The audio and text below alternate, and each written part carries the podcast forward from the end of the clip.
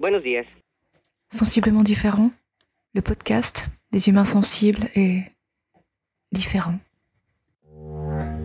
Saison 2, épisode 31, hors série numéro 17, spécial J'envoie 2024. Le pouvoir des mots. Salut et bienvenue dans ce nouvel épisode de Sensiblement différent, hors série spéciale J'envoie 2024. 31 jours de podcast rythmés par une contrainte créative, technique ou thématique. Un jour, un thème, un podcast. Aujourd'hui, sans osciller, je vais te parler du pouvoir des mots, les petits, les grands, les doux, les mous, les mots violents, les mots qui rassurent, les mots qui font grandir, les mots N'y voilà aucune abnégation de ma part, c'est juste euh, que je me sens comme à l'acmé de mon défi J'envoie 2024. Je me sens inspirée par euh, un élan aux couleurs agogiques. Et c'est avec euh, une forme d'alacrité non feinte que je t'invite à écouter ce podcast. Si tu te sens parfois l'âme d'un anachorète, alors, cet épisode est pour toi. Et pour moi, il est une véritable gageure.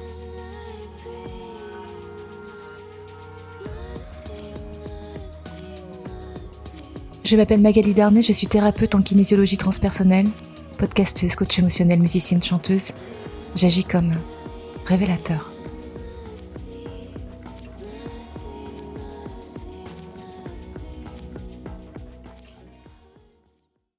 Je ne sais pas si tu as déjà entendu parler de Masaru Emoto, un docteur en médecine alternative japonais qui est euh, mort récemment, en 2014, et qui a fait des recherches en fait sur euh, l'impact des mots notamment et de certaines vibrations sur la formation des cristaux d'eau. Comment les molécules d'eau se, euh, se rassemblent ou quels dessins forment-elles à l'écoute ou en réaction à certaines stimulations extérieures euh, de type euh, des mots, des sons.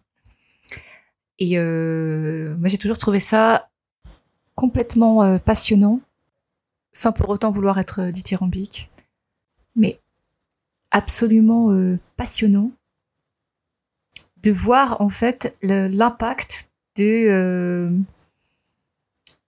de pensée, parole, musique, émotion sur l'eau. Comment l'eau peut réagir Quelle sensibilité peut euh, être celle de l'eau D'après ces observations, tout ce qui est de l'ordre du chafouin, glauque, inique, élégiaque, dysphorique, voire de l'ordre de la coercition, engendre des structures désorganisées, qui n'ont pas de symétrie, qui sont plutôt euh, anarchiques dans la forme.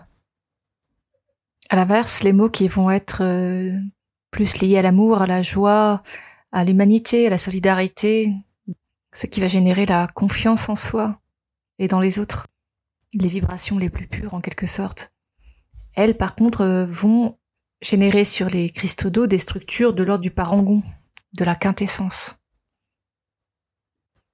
Si on fait un parallèle avec euh, l'impact des phrases et des pensées positives sur euh, l'état intérieur, ce que ça peut générer comme euh, sentiment de, paix, de sérénité lorsqu'on est encouragé, lorsqu'on a des, phrases positives, de confiance en soi, de, mérite, de félicitations, d'encouragement.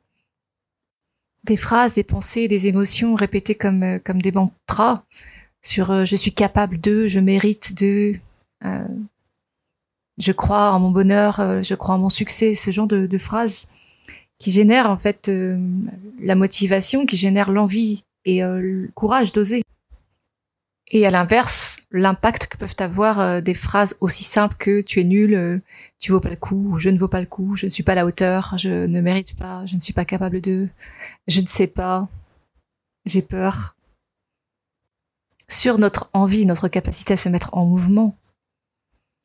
Si, dans un troisième temps, on observe quelle quantité d'eau constitue notre organisme d'humain, que ce soit dans la petite enfance où là on est quasiment à 90%, ou à l'âge adulte. Si on relie ces trois informations-là, alors euh, ça devient quelque chose de, de non déraisonnable, de faire l'hypothèse que les mots que l'on prononce, que l'on pense ou que l'on entend ont un impact direct sur euh, notre bien-être. Ça nous invite en tout cas à repenser euh, le choix des mots que l'on prononce à l'usage des autres ou de nous-mêmes. Aujourd'hui, l'apport des neurosciences est de dire que sur un enfant, par exemple, lorsqu'il y a de la bienveillance, ce qui veut dire qu'on a confiance en la capacité de l'enfant à réussir, qu'on a confiance en sa capacité à apprendre, qu'on a confiance en sa capacité à s'adapter, à évoluer, une forme de d'observation avec euh, tendresse de son évolution. Lorsqu'il y a ce cadre-là, en fait, les, euh, les zones du cerveau qui sont stimulées permettent un développement optimal de l'enfant. On a déjà tous pu observer dans notre parcours personnel les impacts des, des paroles euh, prononcées par euh, les gens proches de nous, nos pères, les adultes référents, sur notre confiance en nous. On sait quel euh, impact ça peut avoir, quels empêchements cela peut avoir, notamment sur le fait d'oser ou l'envie de. Et il paraît intéressant finalement d'essayer bah, l'inverse, de voir qu'est-ce que ça peut générer si on se répète sans arrêt des phrases comme quoi je vaux le coup, je suis capable, je vais y arriver, tout est parfait, j'y crois. dans ma pratique, je peux vraiment observer d'une façon très euh, concrète, très tangible, la différence de langage corporel à la prononciation de tel ou tel type de phrase. Je travaille énormément sur les systèmes de croyances qui sont associés à des phrases particulières, beaucoup de phrases, beaucoup de mots, et je vois l'impact euh, directement sur la personne euh, lorsqu'elle prononce ces phrases. Certaines sont même très difficiles à dire. Euh, notamment, ma phrase référence c'est je suis magnifique. Lorsque je propose cette phrase-là aux personnes qui sont en face de moi, alors là, j'ai des grimaces, des reculs, des fous rires, parce que ça paraît extrêmement difficile de dire je suis magnifique. Ça veut dire quoi Je suis magnifique?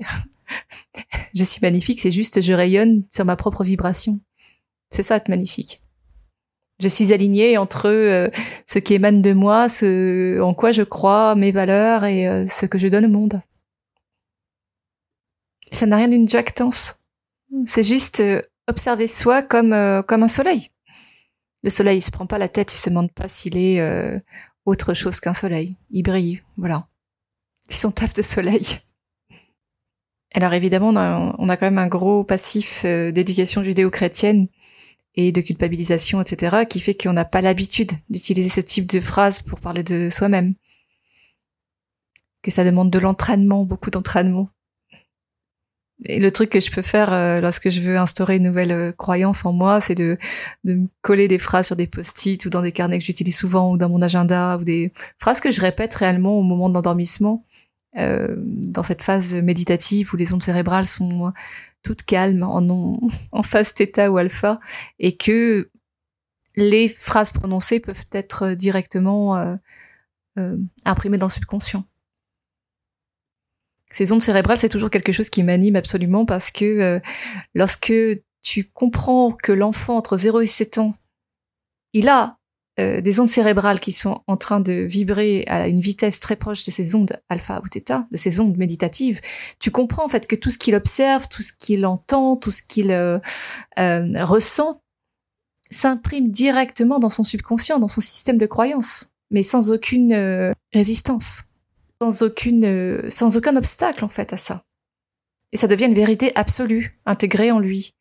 Donc pour peu qu'entre 0 et 7 ans, tu puisses euh, assister ou être euh, l'objet de paroles, de, manifestations qui sont de, l'ordre du jugement, de la critique, de la, culpabilisation, tu comprends que en fait ça devient un cheminement tout à fait naturel pour toi. C'est comme s'il y avait l'autoroute qui était déjà tracée à l'intérieur de toi pour reproduire ou aller chercher des situations qui sont en, rapport et en résonance avec euh, avec ça, avec la culpabilité, avec le jugement de toi, des autres.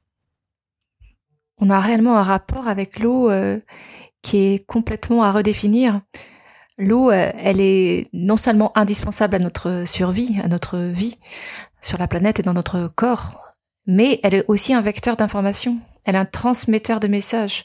C'est aussi elle, en fait, qui euh, nous transmet des petits boulets héréditaires si on s'intéresse au transgénérationnel.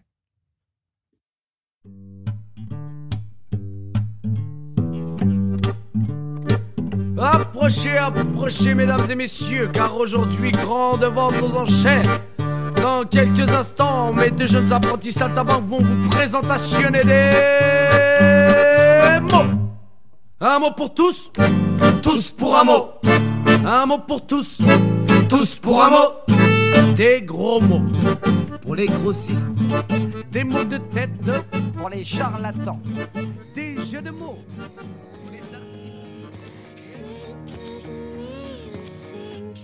Et voilà.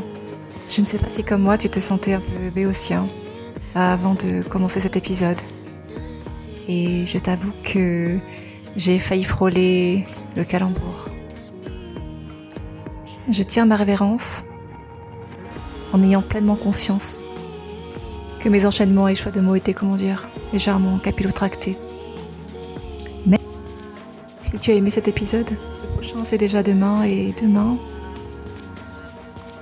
je retrouve ma folle équipée de podcasteurs pour un speed dating.